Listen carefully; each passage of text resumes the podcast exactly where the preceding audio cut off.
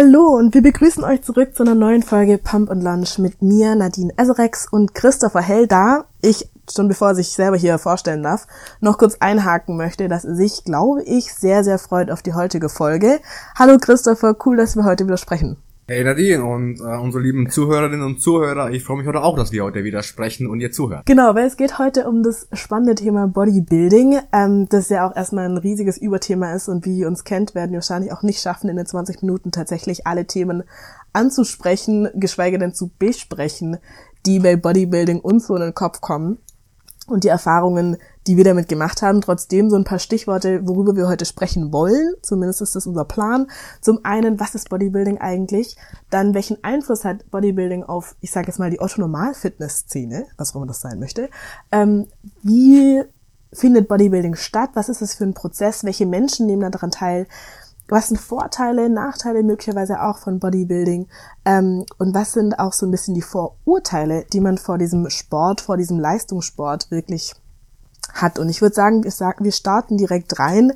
Wir erwähnen es immer wieder, jeder, der im Fitness irgendwie äh, Berührungspunkte hat, kennt den Ausspruch, Schmecker muss nicht, Wirker muss es von Markus Rühl, einer der großen deutschen Fitnesslegenden äh, bei Mr. Olympia, einem der Wettkampfsporte beziehungsweise Wettkampfwettbewerbe eigentlich, ähm, des Bodybuildings. Was hast du denn für den, erst, also für den ersten Berührungspunkt gehabt mit Bodybuilding, Christopher, oder was ist so deine erste Assoziation mit dem Sport?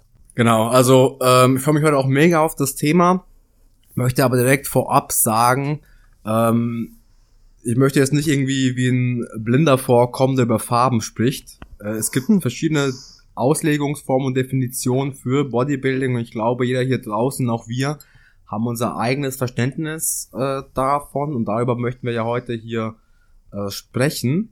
Und ähm, jetzt, jeder hat sein eigenes Bild davon und wie gesagt, das ist auch alles legitim.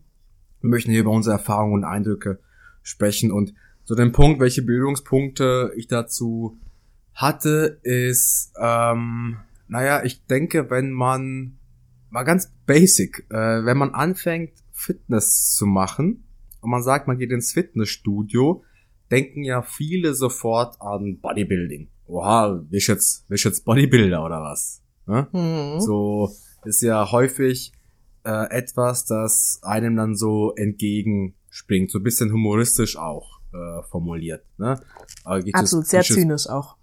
Auch sehr zynisch. Oh, geh ich jetzt pumpen, ne? Äh, dicke mhm. Muckis, so Bodybuilding. Und man hat sofort so vor Augen die ähm, extrem aufgestopften Typen, die dann so Muskeln haben, die platzen auf der Bühne und, und ne? Man wird dann häufig über den nächsten Schritt, wenn du sagst, ja klar, ich habe auch Lust, ein bisschen Bodybuilding zu machen, ich möchte ein bisschen äh, Muskeln aufbauen, da wird man ja häufig ein bisschen müde belächelt.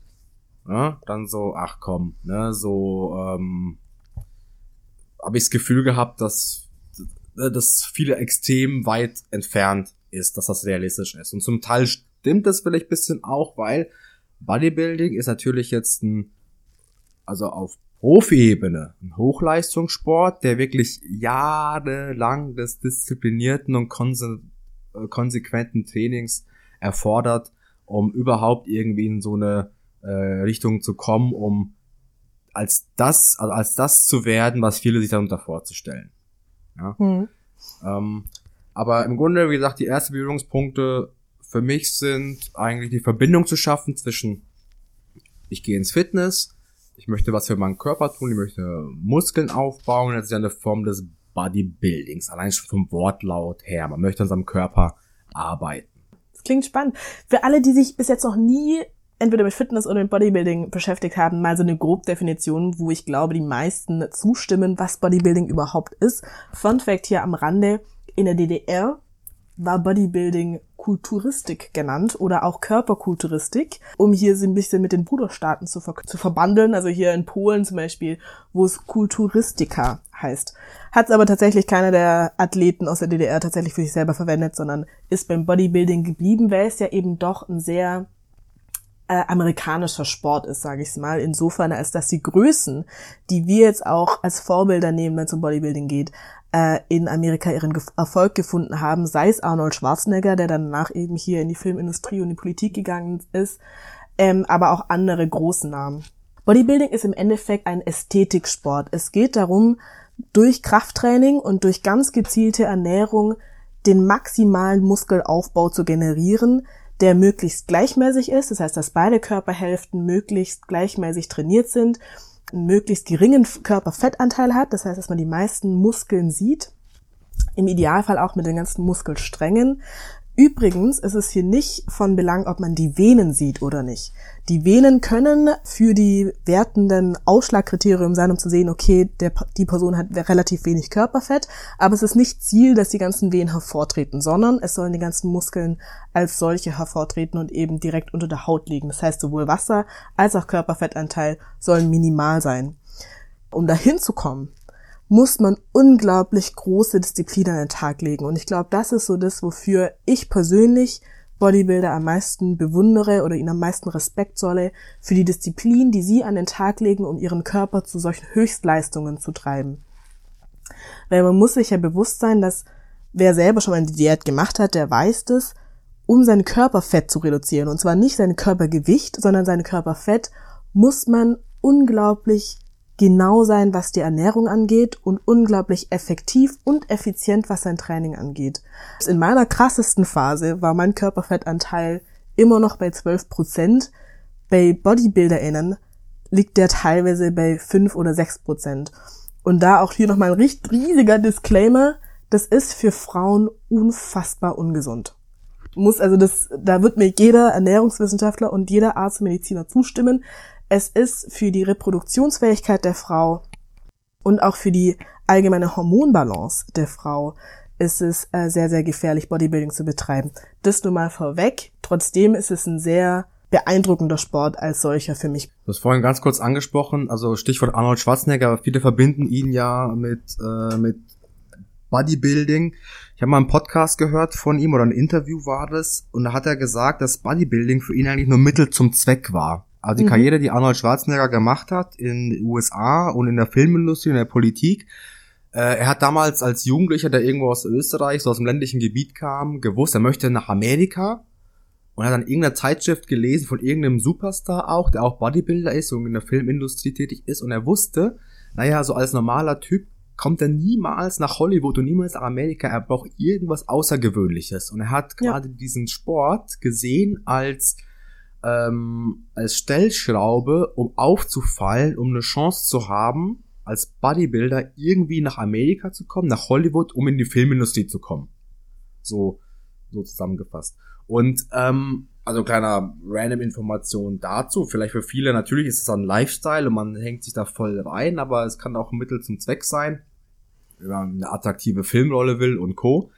Und äh, du hast das Thema V noch angesprochen. Ja, Bodybuilding ist natürlich und Muskulatur ist natürlich eins, wo wir vor allem in erster Linie an, ähm, an Männer denken und an so eine auch historisch vielleicht gewachsene, ist, sag mal, Ästhetik, wie man sich Männlichkeit vorstellt. Ich will jetzt nicht komplett abschweifen, wir lassen mal gleich über Ästhetik sprechen, aber wenn wir uns alte Statuen angucken von äh, Herrschern und Eroberern, dann haben die ja auch immer einen sehr äh, ausge in der Regel einen ausgeprägten muskulösen Körperbau und Körper. Das heißt, die männliche, auch historisch gewachsene Ästhetik ist ja häufig eine, die auf Stärke und Muskulatur irgendwie aufbaut. Und trotzdem erleben wir auch heutzutage zunehmend Frauen, äh, auch im äh, Profi- und Spitzensport, auch im Bereich des Bodybuildings, die sich, ähm, ja, die hier äh, in Wettkämpfe gehen und dann vor allem in sogenannten Bikini-Klassen. Äh, das finde ich auch interessant von, von, von dem Sprecher, sage ich mal, dass, dass wir ne, bei den männlichen Klassen äh, so äh, Mans Physik haben und dann die offene Klasse, wo es um wirklich äh, dicke Typen in Anführungszeichen geht und äh, bei Frauen häufig noch von der Bikini-Klasse gesprochen wird, die ja so eine gewisse äh, Weiblichkeit äh, immer noch unterstreichen möchte. Zum Wahrscheinlich vor allem auch deswegen daran, wenn man halt Brüste nicht unbedingt lassen darf, ähm, immer noch im öffentlichen Raum. Ähm, aber ich verstehe, was du meinst. Ja, ich finde es auch, das wird ja eh ganz groß diskutiert, beziehungsweise es ist eine, eine große, so eine, so eine, so eine Debatte, inwiefern Frauen überhaupt an diesem Sport teilnehmen sollen oder inwiefern, ne, das ist so eine, so eine Männlichkeits-Weiblichkeitsdebatte, dass diese Muskulatur für Frauen oft kritisch gesehen wird. Und also aus dem ästhetischen Blick heraus, nicht aus dem gesundheitlichen, sondern aus dem ästhetischen. Und viele Frauen, die diesem Sport folgen, oft große Kritik ausgesetzt sind, gerade in sozialen Netzwerken, wenn sie ihre eigene, ihren eigenen Prozess da teilen, dass es doch nicht mehr weiblich aussehen würde warum Frauen so einen Sport überhaupt betreiben sollten. Also, dass es sie sehr unattraktiv machen würde, während Männer, die diesem Sport folgen, um, aus meiner Sicht zumindest, eine ganz andere Resonanz ähm, erhalten im Netz. Also viel, viel mehr Zuspruch für diesen Sport, was dein, dein Aspekt gerade äh, auch so ein bisschen unterstreichen würde, dass es eben sehr, sehr mit Männlichkeit verknüpft wird. Und darüber hinaus aber, weil doch beim Punkt der Ästhetik zu bleiben, wir können ja beide gleich kommentieren, was und ob wir es attraktiv finden. Es gibt ja viele Bodybuilder, Markus Rühl mal zu nennen, wenn man sich da Interviews anguckt, äh, da wird es auch mal immer wieder angesprochen. Es gibt ja so einen gewissen Punkt, gerade im Spitzenbodybuilding im Sport, da geht es diesen Leuten gar nicht mehr um Attraktivität oder um Ästhetik, sondern da geht es darum, eigentlich einfach dieses Extreme zu erreichen, mit dem Wissen, dass das für den normalen Menschen da draußen schon nicht, also schon zu, definitiv zu viel des Guten ist. Hm, ja. Also man, man verlässt, man, also man, sorry, man verlässt so irgendwie diesen Punkt wirklich noch attrakt, also dieses Attraktivitätslevel und es hat gar nichts mehr mit irgendwie Beachfigur zu tun, sondern es geht dann wirklich um eine, um eine Höchstleistungsform des Menschenmöglichen, unabhängig dessen, ob man das noch äh, erstmal für die Öffentlichkeit attraktiv und ansehnlich findet und auch noch die Frage, wie äh, so alltagstauglich das ist, wenn man sich, sag mal, nicht mal die Schuhe zubinden kann. Hm. Ich glaube, da sind wir auch ganz schnell bei solchen Risiken von, von Bodybuilding. Ähm, Wenn es auch darum geht, diesen Extrem zu folgen, wo ich eh immer ein bisschen, ein bisschen Probleme habe, weil ich eben sehr gerne in der Balance lebe. Ähm, und diesen, dieses Extrem halt schnell auch, und ich möchte es nicht allen Bodybuildern zusprechen, auf gar keinen Fall, aber das Risiko besteht durchaus eine Dysmorphophobie zu, zu bekommen, also quasi ein krankhaftes Bild von seinem eigenen Körper oder vom Körper generell zu bekommen und es selber gar nicht mehr wahrzunehmen. Das ist ja quasi wie eine, wie eine Essstörung auch oft, ähm, dass man zum Beispiel jetzt in der Magersucht eben eigentlich viel zu dünn ist ähm, und es aber selber gar nicht so wahrnimmt. Genauso eben im anderen Extrem, ähm, dass man nicht wahrnimmt, wenn man viel zu viel Gewicht hat oder eben wenn man viel zu viel Muskelmasse hat. Ähm, und das ist, finde ich, auch ein sehr bedenkliches Risiko, äh, wenn man äh, im Bodybuilding ist, weil es eben auch sehr schnell sehr gefährlich werden kann für den Körper. Ähm, und das eben nicht nur wegen der Muskelmasse als solcher, sondern eben auch wegen dem Prozess, um eben auf die Bühne zu kommen, weil es bedeutet eben zum einen sehr, sehr hartes und sehr diszipliniertes Training, aber eben auch sehr extreme Ernährungsformen, sowohl im Aufbau als auch gerade in der Diät. Und deswegen sehe ich das auch mal so kritisch für Frauen, in dieser, in dieser Diät vor dem Auftritt auf der Bühne, also quasi die letzten Wochen vor dem Wettkampf, sind Personen, die daran teilnehmen, egal ob Frau oder Mann, sind gezwungen, sehr, sehr wenig Kalorien zu sich zu nehmen und eben sehr proteinhaltig und dafür zu sorgen, dass sowohl Wasser als auch Fett nochmal so viel wie möglich ähm, verloren gehen. Und die äh, Kalorienanzahl, die Frauen da teilweise dann zu sich nehmen, sorgen dafür, dass sie halt keine Energie mehr haben, dass sie teilweise hier Knochenhautentzündungen habe ich letztens gehört äh, von einer sehr jungen Kandidatin, die teilnimmt, aber eben auch ganz viele verschiedene Krankheiten tatsächlich, die deswegen kommen, wenn man eben diesem Sport folgt. Ja, ist so ein bisschen, ist so ein bisschen das Risiko einfach an dem Sport, dass man seinem Körper in Extreme führt. Ganz, also gezwungenermaßen, um überhaupt so eine Physik zu erreichen, immer in, vom einen Extrem ins andere Extrem ähm, und dann nur noch durchhält bis zum Wettkampf und danach eben versucht, ganz schnell irgendwie den Körper zu regenerieren. Äh, mal äh, down to earth, mal so ein Punkt, äh, dich persönlich gefragt, würdest du von dir aus sagen, dass du äh, Body, du machst ja auch Fitness, dass du Bodybuilding mhm. betreibst? Auf gar keinen Fall. Also ich mache weder Masse und äh, Diätphasen, noch habe ich selber ich finde, Bodybuilder ist man nur dann, wenn man auch tatsächlich auf einen Wettkampf hinarbeitet. Also wenn man sagt, okay, ich möchte mit einem Plan zu dieser und jener Physik kommen, um auf eine Bühne zu gehen.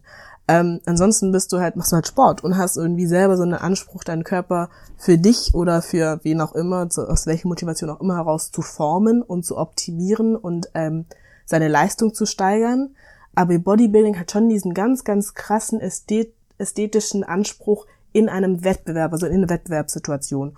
Und der folge ich nicht. Und ich, also, ich muss auch sagen, ich weiß, ich weiß gar nicht, ob ich diszipliniert genug wäre, daran teilzunehmen, schon allein, weil ich die Motivation nicht habe. Also ich sehe keinen Mehrwert für mich persönlich, ähm, eingesprüht äh, in einem Bikini, sehr knappen Bikini auf einer Bühne zu stehen. Ja, also hast du denn? Du hast ja dann jetzt Risiken und äh, Nebenwirkungen angesprochen oder auch Nachteile. Hm. Ähm, ich versuche so ein bisschen die Sache ranzugehen. Also ich will mir jetzt auch nicht als, ich finde ich finde den Punkt richtig gut zu sagen, ja, Bodybuilding, das äh, impliziert so einen Anspruch auf ähm, Wettkampfebene antreten zu wollen, also sich wirklich äh, sportlich mit anderen messen zu wollen. Das mhm. erfordert natürlich auch nochmal ganz andere äh, Einsatz, äh, Leistungsbereitschaft und, und äh, Kompromisse, wie jetzt, äh, wenn man nebenher so ein bisschen Muckis aufbauen will, sage ich mal. Äh, trotzdem sehe ich so paar äh, Vorzüge oder so paar Inspirationen, die ich auch für, für, für mein Fit, für meinen Fitnessalltag aus so einem Bodybuilding-Mindset mit ableite, den ich wirklich eigentlich, eigentlich doch attraktiv finde, der mich auch dann motiviert. Weil ich denke, gerade durch den Hype äh, vieler Fitness-Influencer und den jüngsten Hype aus den vergangenen zwei, drei Jahren um so Fitness- und Bodybuilding-Legenden wie, wie Markus Wühl, äh, das sind viele Botschaften und äh, Tipps, die so mit, äh, mit, mit, mit dazukommen, die auch mich als normalen Gymgänger, sage ich mal, inspirieren. Und Sicher, lass, uns mal, ja. mhm. lass uns mal über diese, diese Vorteile sprechen, weil ich glaube, ein ganz wichtiger Vorteil ist, äh, so trotzdem, hatten wir vorhin auch kurz angesprochen, diese, diese Disziplin und diese Konsequenz. Also wenn man im Fitness möglichst effizient und schnell, wobei schnell ist ja relativ, aber sag mal möglichst effizient an sein Ziel kommen will, muss man eine gewisse Disziplin und Konsequenz an den Tag legen. Und die finde ich auch schon für jeden Hobbysportler ähm, inspiri inspirierend, quasi auf eine sportgerechte Ernährung zu achten, auf ähm, richtiges Trainingsvolumen zu achten, auf auch dann ins Training zu gehen, wenn man heute gar keinen Bock hat oder wenn es regnet. So, nee, also da stimme ich dir absolut zu. Also was sie auf jeden Fall sind, äh, ist eine riesige Inspiration. Auch zu sehen, wohin es gehen kann. Ne? Also vor allem, wenn man deren, also sie auch verfolgt, wenn sie auf Social Media aktiv sind und man sieht, welche Transformation sie zurücklegen, sind sie auf jeden Fall Quelle der Inspiration. Das wollte ich nur kurz sagen. Genau.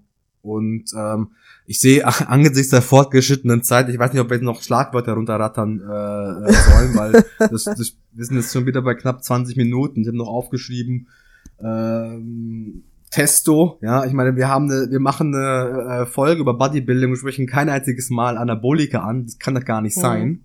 Ja. Die allermeisten, die sich mit Bodybuilding beschäftigen, interessieren sich nur für Stoff. Ja, äh, ich glaube, das würde jetzt den Rahmen äh, noch sprengen. Was ich so ein bisschen noch ansprechen würde, ist ja bei vorhin, auch weil wir gesprochen haben über, was ist Mans Physik, äh, Bodybuilding-Klassen, offene Wettbewerbe, Bikini, so ein bisschen Sprache und Vokabular, das auch so ein bisschen in die Fitness, in der Fitnesswelt Einzug hält. Und mhm. ähm, hat auch ein bisschen was mit Selbstwahrnehmung und so zu tun. Also wenn wir, ich finde, ein gutes Beispiel ist vielleicht mal drüber zu sprechen, so denke ich auch, also du weißt ja, ich war ja extrem, also ich komme ja aus einer extrem fettleibigen, dicken Historie. Mhm. Und mir fällt auf, dass man im Bodybuilding heutzutage noch, manche Leute reagieren ja sehr sensibel, wenn man sagt, die sind dick oder die sind ne, korpulent oder wie auch immer. Ich finde gerade im Bodybuilding aber fällt mir sehr häufig auf, dass man sehr hart sagt, der ist zu dünn. So. Oder ähm, ja, der ist zu dick. Und du hast aber Typen vor dir, die sind so voll muskulös. Weißt du? Ja, ja, ja. Das, ja. Irritiert, das irritiert mich immer wieder. Also so bisschen die Sprache und die Sprachkultur, die damit kommt, die finde ich auch irgendwie interessant. Zu sagen, boah, jemand ist, äh, boah, der hat so dünne Beine oder der ist dünn. Kommt ja auch von des Markus, von der Markus Hüll Schiene, ja, durchsichtig und so weiter. Ja, Unter ja. 100 Kilo ist durchsichtig. Ich glaube, man braucht auf jeden Fall ein sehr, sehr hohes Selbstwertgefühl, um in diesem gesund aus diesem Sport rauszukommen, sage ich mal. Wie, wie, wie meinst du? Na, also ich, also ich persönlich hätte schon ein Problem, wenn mir fremde Menschen sagen, okay, Nadine, komm, also das, die 10 Kilogramm Fett an deinen Innenschenkeln, die jetzt auch noch wegtrainieren können. Ähm, also deswegen meine ich, ich glaube, man muss schon einfach mental sich bewusst sein, welche Kritik oder welcher Verlet also Verletzbarkeit man sich auch aussetzt, wenn man auf so einer Bühne steht ähm, und wie verletzlich man sich macht und eben auch sagen, okay, das ist aber nur, sage ich mal in Anführungszeichen, ein Wettkampf.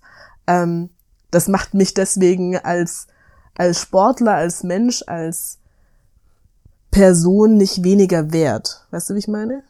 Mhm. Also ich finde, es ist, es ist im Vergleich zu anderen Sportwettkämpfen, muss irgendwie darum geht, eine Schwimmerzeit zu, zu erreichen oder ähm, eine Läuferzeit oder sonstiges, ist es viel, viel verletzlicher oder gemeiner ja, fast schon, weil du halt ja, ja beurteilt man beurteilt ja nur, man beurteilt ja nur Äußerlichkeit. Genau, ja. Das ist dann der Punkt. Ich wüsste jetzt nicht, dass es eine Sportart gibt, die nur darauf abzielt, Äußerlichkeiten zu beurteilen. Und, und das Problem da ist ja auch ein bisschen dran, dass es halt, es gibt auch genetische Voraussetzungen, ne? an denen kann man einfach nicht rütteln.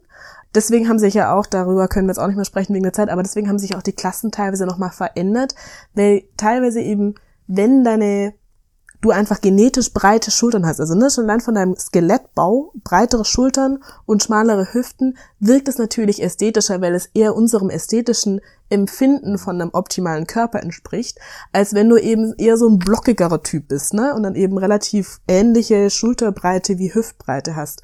Und da, dagegen kannst du aber nicht vorgehen. Es gibt nichts, was du machen kannst, um diese Physik dann zu ändern. Und dann hast du automatisch schlechtere Karten. Und klar sagt jetzt eben auch ein Tennisspieler so, ja gut, aber wenn du halt einfach äh, Läuferbeine hast, also ne, du kannst ja auch genetisch hast du ja auch in anderen Sportarten einfach Vorteile, ähm, die du nicht ausgleichen kannst, dann wirst du halt eben dieser nicht dieser Sportler, wenn du die genetischen Voraussetzungen dafür nicht hast. Stimmt absolut, aber ich habe schon den Eindruck, dass wenn man also nur eben vom äußerlichen her beurteilt wird, das ist ja auch sehr subjektiv einfach, ne? Also wir haben irgendwie so ein gesellschaftlich geeintes Bild davon, was ästhetisch schön ist aber dennoch ist es ja eine subjektive Wahrnehmung. So, ja, finde ich schön, finde ich nicht schön, finde ich optimal, finde ich nicht optimal. Also ich finde es, ich weiß nicht, ich finde es so ein bisschen willkürlich. Oh, das ist natürlich jetzt angesichts der vorgestellten Zeit, aber Thema äh, willkürlich oder welche welche Bewertungskriterien dann eine Rolle spielen, ja. müssen wir uns nochmal zu äh, nochmal zu austauschen wäre mit noch, noch einem Experten oder einer Expertin eigentlich super spannendes Thema. Aber Auf jeden Fall. Ja. Die Zeit entschwindet, Nadine. Wir. Haben, haben wieder das Thema erfolgreich angeschnitten. Und äh, das äh, Thema erfolgreich angeschnitten, jedes Thema einmal erwähnt und ich freue mich in den nächsten Episoden äh, daran anzuknüpfen und fortzusetzen mit dir. Unbedingt, sehr, sehr gerne. Hat mich sehr gefreut, heute wieder mit dir zu quatschen. Das war wie jedes Mal sehr spannend. Ja, in diesem Sinne, vielen Dank fürs Zuhören. Bis zum nächsten Mal. Bis zum nächsten Mal. Macht's gut.